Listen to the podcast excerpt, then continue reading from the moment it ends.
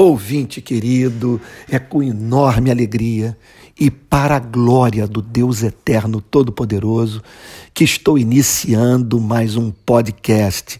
Bom dia, aqui estou eu, Antônio Carlos Costa, falando diretamente do Rio de Janeiro. E para trazer uma mensagem, vamos assim dizer, contaminada pelas experiências que vivi ontem na Cidade de Deus, favela bastante conhecida do Rio de Janeiro. Eu estava deitado, me recuperando de uma virose, é, debaixo, literalmente, do cobertor, quando recebi imagens da comunidade. Era alguém que atua em projeto social na área mais pobre da Cidade de Deus e que me mandou uma imagem de um blindado passando por uma rua que eu conheço, já estive nessa localidade chamada Karatê.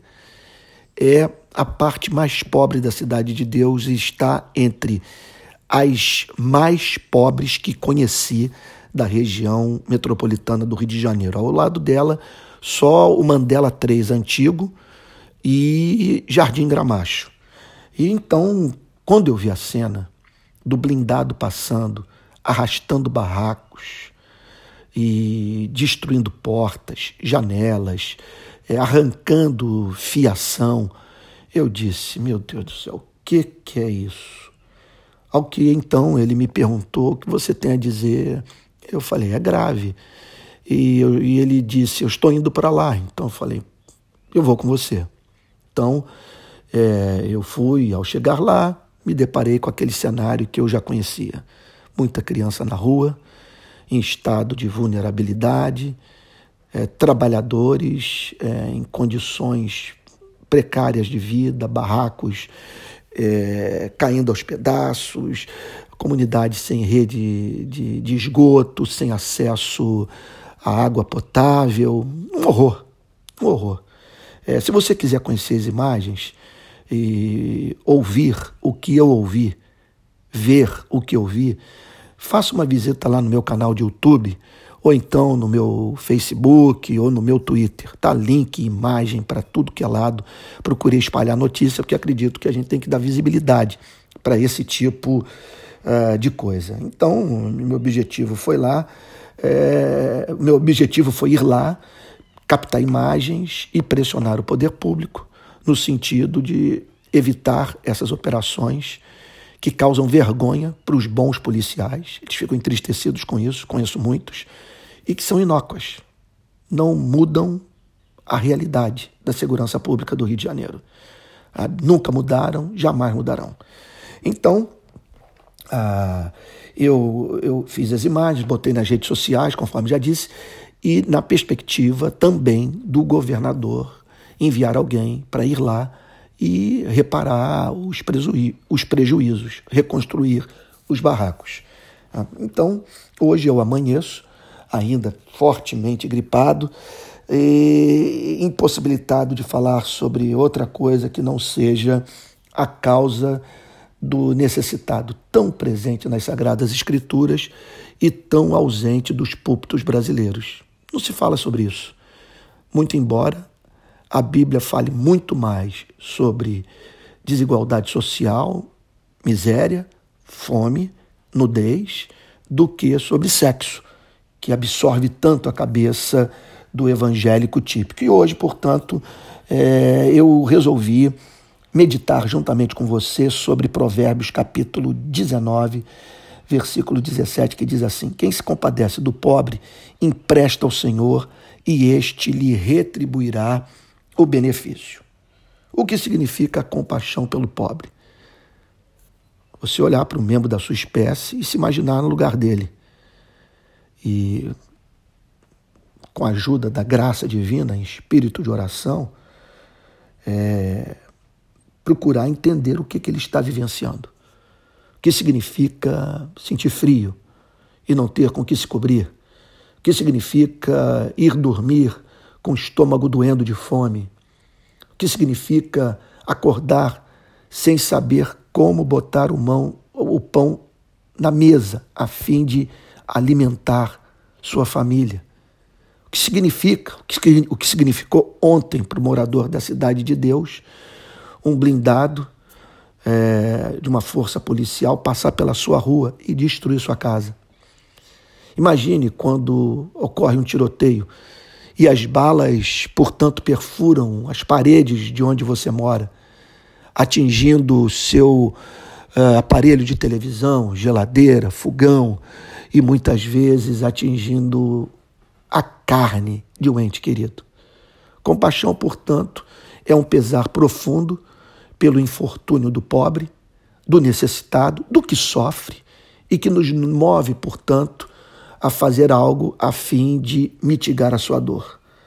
É, isso aí é algo que nós encontramos até mesmo entre pessoas que não são cristãs, porque basta ser portador da imagem e semelhança de Deus, membro da espécie humana, para experimentar essa espécie de dor que a Bíblia chama de afeição natural. É da natureza humana experimentar essa dor. Contudo, é, a própria Bíblia reconhece que, com o passar do tempo, dos anos, é, culturas de indiferença vão se estabelecendo e o amor, consequentemente, vai se esfriando, de modo que passamos a olhar para essa gente como quem olha para um poste. Qual é o fundamento da compaixão pelo pobre? Primeiro, a antropologia cristã, a doutrina cristã referente a santidade da vida do homem e da mulher. Só nós, cristãos, falamos que os seres humanos foram criados à imagem e semelhança de Deus, que eles possuem muito do que o Criador possui e, portanto, são seres preciosos aos olhos de Deus e que deveriam, portanto, ser preciosos aos nossos olhos. Segundo fundamento do amor ao pobre é o fato isso eu acabei de mencionar, dele ser membro da nossa espécie. Eu não sei o que se passa é, na cabeça de um animal de carga, mas eu sei o que se passa na alma de um ser humano.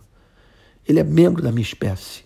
Eu posso me dedicar ao exercício de me colocar no seu lugar. Quando eu vejo sua dor, eu posso, portanto, conceber a dor que eu experimentaria se estivesse atravessando é, pelo mesmo infortúnio. E em terceiro e último lugar, há um outro fato, o chamado divino. Deus nos chama para cuidar dessa gente. Está aí o livro de Provérbios, capítulo 19, verso 17, dizendo: Quem se compadece do pobre empresta ao Senhor, e este lhe retribuirá o benefício. O nome disso é mandamento, não é sugestão, não é conselho, Está dizendo que se você não fizer, se eu ignorar essa passagem, nós dois teremos que prestar contas diante de Deus é, por essa indiferença. Agora, como encarnar tudo isso?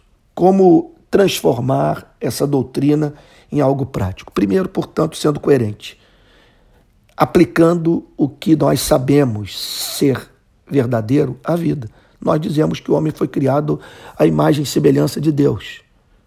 Da mesma forma que nós dizemos que o quadro da Mona Lisa, pintado por Leonardo da Vinci, que se encontra no Museu do Louvre, é, é uma obra de arte reveladora do, da beleza, da capacidade humana de criação, cheia de beleza, de sutileza e que deve ser preservada por nós. Então, é por isso ela se encontra lá no Louvre, é, super protegida. É uma, foi a única obra que eu me lembro da minha passagem por esse museu de ver uma blindagem ao seu perdão, ao seu redor, de tão valiosa que ela é. Então, nós deveríamos ser coerentes também, porque nós dizemos que aquele garoto que eu vi ontem, com o nariz sujo, com os olhos cheios de remela, sabe, de, de pé descalço na favela, nós dizemos que ele foi criado à imagem e semelhança de Deus. Seria uma grande contradição, portanto, nós ignorarmos esse sofrimento. Outra aplicação prática: nos colocarmos no lugar dessa gente. E a melhor forma de o fazer é irmos lá. A cabeça pensa a partir de onde os pés pisam.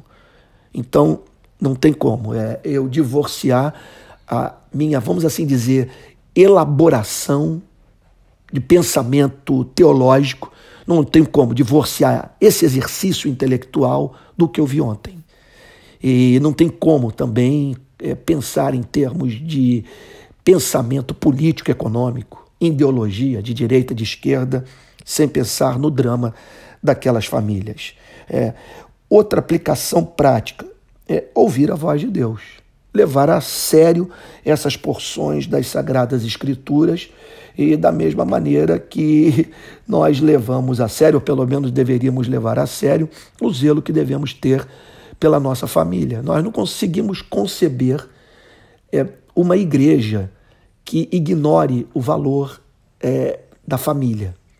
Deixará o homem seu pai, sua mãe, unir-se-á a sua mulher e se tornarão os dois uma só carne. Então, nós aplaudimos quando igrejas organizam encontros de casais. Agora, por que nós não nos indignamos quando a igreja ignora a dor do necessitado? Em quarto lugar, outra aplicação importante, avalie as ideologias políticas e econômicas que você tem defendido. Você está absolutamente certo de que elas se encaixam nesse versículo que nós acabamos de ler, que fluem naturalmente da compaixão pelo pobre. Se você não estiver certo disso, é melhor se abster de falar, porque você pode estar militando contra a causa do necessitado. E Deus vai chamar você e a mim para prestarmos conta por termos falado precipitadamente sobre matéria que é tão cara para o cristianismo. E por fim, você pode ajudar a quem está na ponta. Olha, ouça o que eu vou lhe dizer, eu corro o risco de ser mal interpretado. Eu já vi muitas pessoas declarando que eu estou querendo que todos os pastores do Rio de Janeiro vivam o meu ministério, ou que todos os jornalistas é, estejam envolvidos com esse tipo de causa. É bem verdade que eu não, eu, eu não ouço muito esse tipo de crítica com relação. Aliás, para ser sincero, não me lembro de ter ouvido com relação a jornalista. Estou tentando aqui puxar da memória, minha memória não está me ajudando, mas com relação a pastor, inúmeras vezes. Então, o que ocorre? É... Também ouço, vale a pena mencionar aqui, pessoas dizendo que elas não têm tempo para estar na favela e que sentem medo de ir lá e que, pelos mais diferentes motivos, não podem participar de ações humanitárias nesses ambientes de privação, exclusão e vulnerabilidade. Tudo bem, acredito que nem todos têm o mesmo chamado, mas veja só. Número um, é claro que essas pessoas vão cruzar o nosso caminho. Nós não precisamos ir lá para ter, para ter contato com, com o necessitado.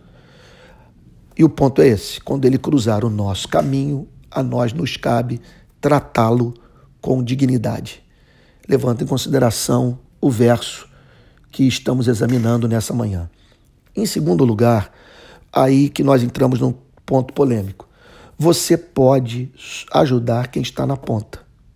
Por exemplo, você não esteve lá ontem, você que mora no Rio de Janeiro, especialmente, mas eu pude ir e tenho liberdade para ir. A minha agenda me permitiu ir e tenho outras pessoas que querem ir comigo. Agora, veja, eu fui estando doente, eu não tinha ninguém para enviar. Eu precisava fotografar, entrar em contato com a imprensa. Eu saí de lá correndo com as imagens na mão, fui para uh, o SBT e ali, então, na emissora, fiz o download de todas as mensagens, entrevistas, todos os áudios e vídeos que eu havia captado na comunidade, passei tudo para eles. Depois fui para as redes sociais e saí postando tudo, todo, todas as imagens que eu havia colhido, sabe? Quer dizer, é over, é demais, porque eu não tinha para quem, eu não tinha a quem enviar. Mesma experiência estou vivendo em Moçambique. Então tem sido uma, uma pedreira dar conta disso tudo.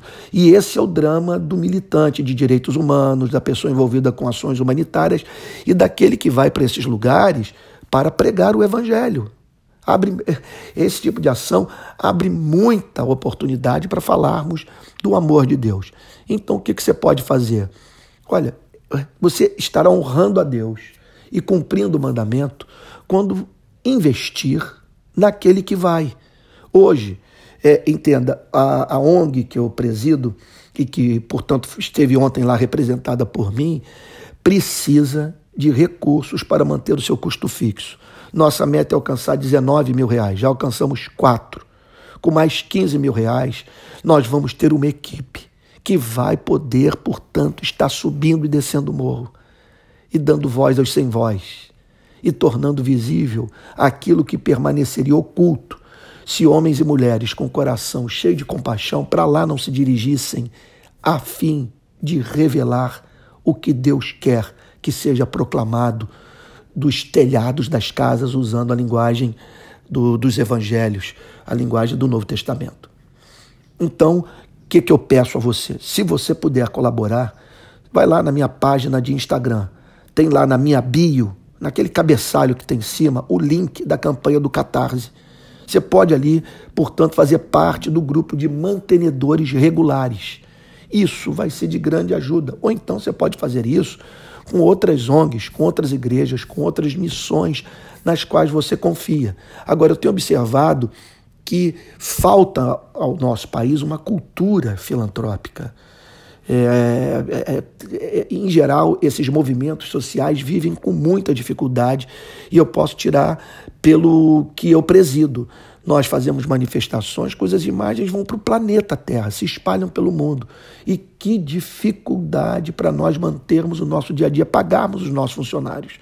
No início do ano, por exemplo, eu tive que tirar do meu salário para sustentar os nossos funcionários que estão lá na ponta atuando, lidando com bala perdida, com tiroteio, com essas operações que levam pânico à comunidade e que desgastam a vida do que está lutando para levar o reino dos céus para essas favelas. Bom, conclusão. Quem se compadece do pobre empresta ao Senhor e este lhe retribuirá o benefício. Há uma promessa embutida. Deus se tornará fiador daquele a quem você socorreu. Bênçãos serão concedidas a você em razão do exercício desse amor misericordioso. E olha, deixe-me destacar duas: alegria, muita alegria de você ser útil e de ver pessoas vivendo melhor através da sua vida, e por fim, provisão, porque Deus terá interesse em abençoá-lo, uma vez que as bênçãos que você recebe são compartilhadas, passadas adiante, fazem seres humanos viverem melhor. Forte abraço.